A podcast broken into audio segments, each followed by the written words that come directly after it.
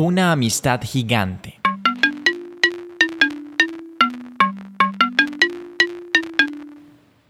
Hace más de 100 millones de años fue una época de gigantes, criaturas increíbles, incomparables unas con otras.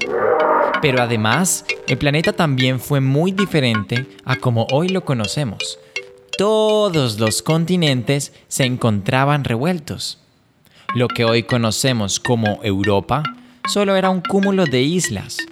Había grandes volcanes que estaban todo el tiempo en erupción, haciendo que seres tan indefensos como nosotros los seres humanos nos hubiera sido imposible mantenernos vivos en aquellos tiempos.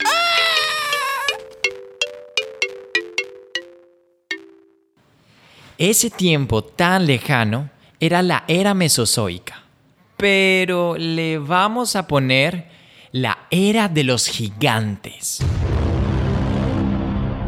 Para acordarnos mejor, en esta época tan peculiar sucedieron cosas inimaginables. Pisaron la tierra diferentísimas especies, unas con cuellos más largos que las jirafas, cuernos más grandes que los de los rinocerontes y dientes más filosos como los de los cocodrilos. Esta magnífica era termina con el periodo Cretácico. ¿Qué le vamos a poner? El periodo de la extinción. Oh, oh no, no, no, perdón. Eh, mejor el periodo del nacimiento de las flores. ah, sí, mejor así. No se asusten, niños. En esta era de los gigantes, durante el periodo del nacimiento de las flores, vivía nuestro amigo Emanuel un velociraptor. Una de las especies de los dinosaurios más rápidas que habitaron nuestro planeta por estos días, aunque la mitad de rápidos que un jaguar.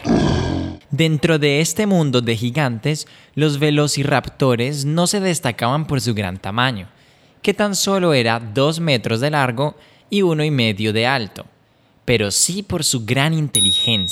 Los velociraptores tenían fama de ser bastante agresivos, pero nuestro amigo era bastante pacífico y tranquilo. Bueno, por lo menos hasta que tenía hambre. Era un ser muy sociable, pues al almuerzo lo conseguían en grupo, así que era importante serlo. Pero lo que hacía diferente a Emanuel es que también le gustaba pasar bastante tiempo investigando a su alrededor.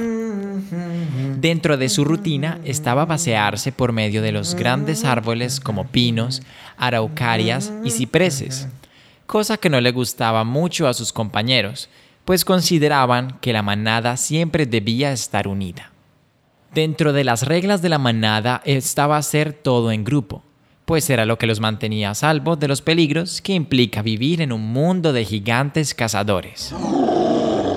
Pero Emanuel no les hacía el mínimo caso. Cada día sentía que aprendía algo nuevo en sus caminatas, observando cosas que no había notado en los días anteriores y contemplando lo que le gustaba del lugar. Así que no cambiaría nada de eso por el miedo a sus compañeros. Un día, en uno de sus paseos, se percató de una nueva roca a lo lejos. Así que se preguntó, ¿Eh? ¿cómo una roca tan grande pudo llegar allí de un día para otro? ¿O tal vez sería comida? Trató de tener una mejor vista del lugar, pero definitivamente no podría averiguarlo sin ir hasta allá. Al día siguiente, Emanuel se preparó para dirigirse a resolver ese misterio. Habló con su grupo para comentarles la situación, pero a ninguno de ellos le interesó el tema, prohibiéndole así que se acercara a la roca misteriosa.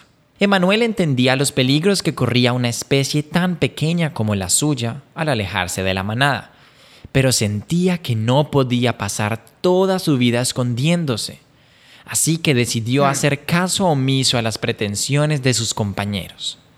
Empezó su camino a resolver el gran misterio, pero cuando llegó hasta el sitio donde había estado anteriormente, se dio cuenta que la piedra gigante ya no estaba.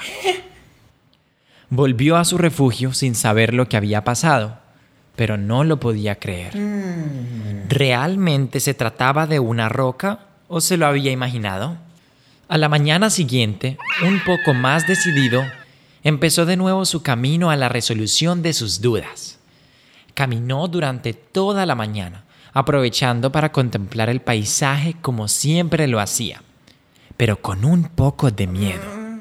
Al llegar al lugar que había visto a lo lejos, no encontró nada malo pero le llamó la atención unas plantas extrañas que se percibían alrededor.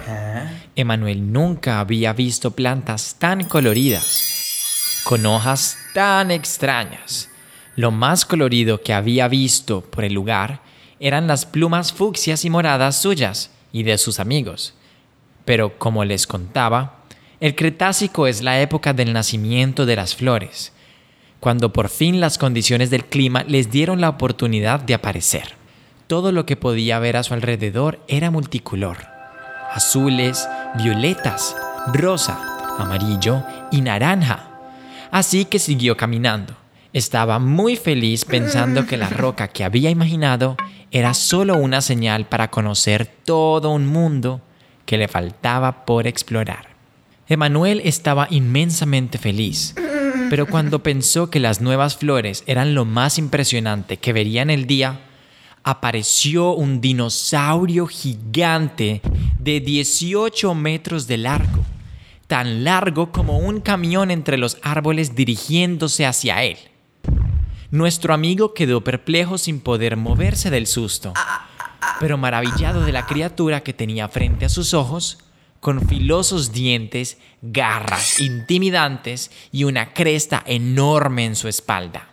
Cuando vio la cresta, se dio cuenta que esa era la supuesta roca que había visto. Nuestro valiente amigo mostró sus plumas y sus dientes lo mejor que pudo para atemorizar a este nuevo dinosaurio, listo para atacar de ser necesario, pero pensando en huir como primera opción, nunca había visto algo parecido por su región. La situación era tensionante, pero el dinosaurio se le adelantó y le dijo, Cálmate, solo como pescado. Y siguió su camino. Emanuel quedó atónito con lo sucedido, pero al sentirse más seguro con su respuesta, decidió seguir investigando. ¿Qué eres? ¿Cómo te llamas? Me llamo Ariadna y soy un Spinosaurus. ¿Tú qué eres? Soy Emanuel un velociraptor. ¿Siempre has vivido aquí? Ariadna lo miró, pero no le respondió. Ella siguió su camino sin prestarle mucha atención. Pero Emanuel aún no podía creer lo que estaba viendo. Toda su vida pensó que lo único que existía era lo que estaba frente de sus narices. Emanuel decidió que era mejor regresar Tenía muchas cosas en qué pensar, muchas preguntas que plantear y mucho por almorzar. Cuando llegó donde su manada, les contó fascinado lo que había descubierto. Pero su emoción no duró mucho, pues lo regañaron por haberse alejado demasiado. Además de haber interactuado con un dinosaurio tan peligroso como el que describía. Esa noche Emanuel pensó sobre todo lo que había vivido ese día, mm. también en los consejos de sus compañeros, pero su curiosidad era más grande. Al salir el sol volvió al lugar del encuentro decidido a hallar respuestas, así que esperó entre las flores a que apareciera la gran Spinosaurus. Después de un rato apareció Ariadna de nuevo, y ya con una actitud más amable le preguntó a Emanuel si la quería acompañar a recoger su almuerzo al lago. Sin saber absolutamente nada de hacia dónde se dirigían y con grandes ganas de seguir investigando, aceptó. Después de recorrer varios kilómetros, Emanuel por fin pudo ver a Ariadna en acción. Ella entró a un gran lago por su almuerzo. Usaba su enorme cola para nadar mejor y dejaba su cresta expuesta mientras veía su nueva presa. Él estaba impresionado. Sintió que era igual de rápida en el agua como su especie en la tierra. Emanuel le preguntó cómo una especie tan grande solo comía peces, que eran mucho más grandes de lo que hoy en día conocemos, claro, pero igual se le hacía extraño. Ella sonriendo le dijo que su especie también comía otros dinosaurios en tierra. Y antes que nuestro amigo saliera corriendo despavorido, le dijo, Pero yo solo como pescado. Pasaron varias semanas y estos dinosaurios tan diferentes se volvieron amigos. Así que Ariadna se animó por fin a confesar el motivo de su visita. Te voy a decir qué hago aquí si prometes no burlarte. Emanuel, muy confundido, aceptó el requisito y muy concentrado la escuchó. Resulta que nuestra amiga tenía sueños aterradores, sueños en los que veía todo explotar a causa de una bola de fuego gigante que venía del cielo. Todo se llenaba de lava y gases tóxicos, por lo que ya no podía ver el sol. Cansada de estos sueños, decidió huir lo más lejos que pudo para evitar que sus sueños se cumplieran. Es así como viajó durante varios años desde donde hoy encontramos pirámides hasta donde vivía nuestro querido Emanuel. Cansada por el extenso viaje, cayó dormida donde Emanuel la había visto en un comienzo, cuando la había confundido con una roca. Al escuchar esta historia, Emanuel se propuso tratar de generar recuerdos lindos con Ariadna para que no volviera a tener esos sueños tan desastrosos, a escuchar todas las historias de su viaje por el mundo y a ser más receptivo, a no juzgar a los otros dinosaurios por su apariencia. Bueno, algo que era bastante difícil en el Cretácico, porque te podían comer. Pero nuestro amigo lo logró.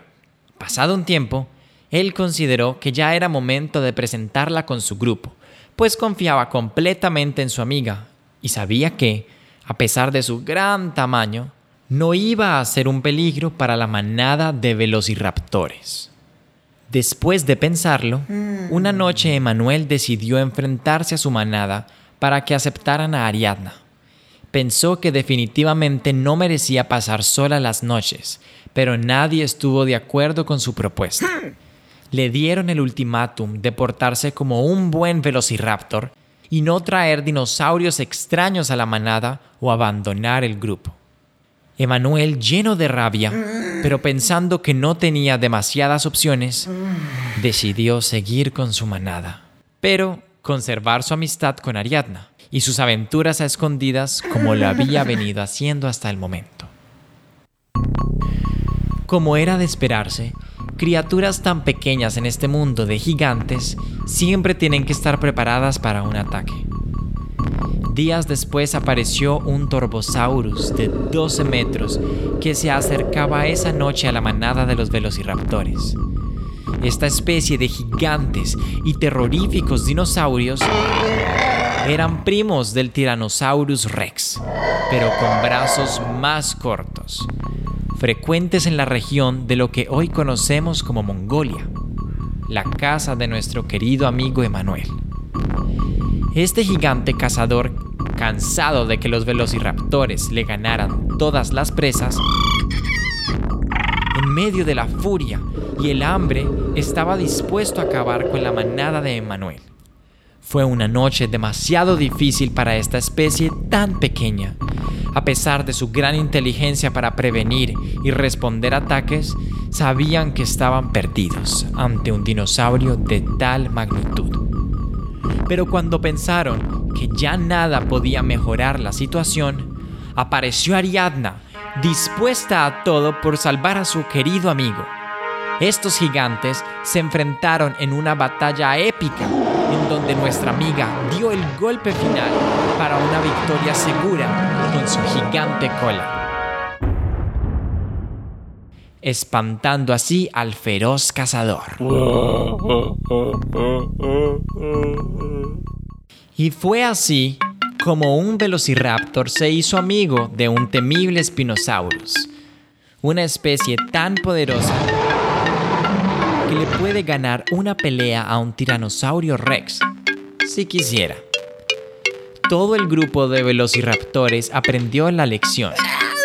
Ahora saben que no pueden ser tan cerrados con otras especies y no juzgan otros dinosaurios por su apariencia.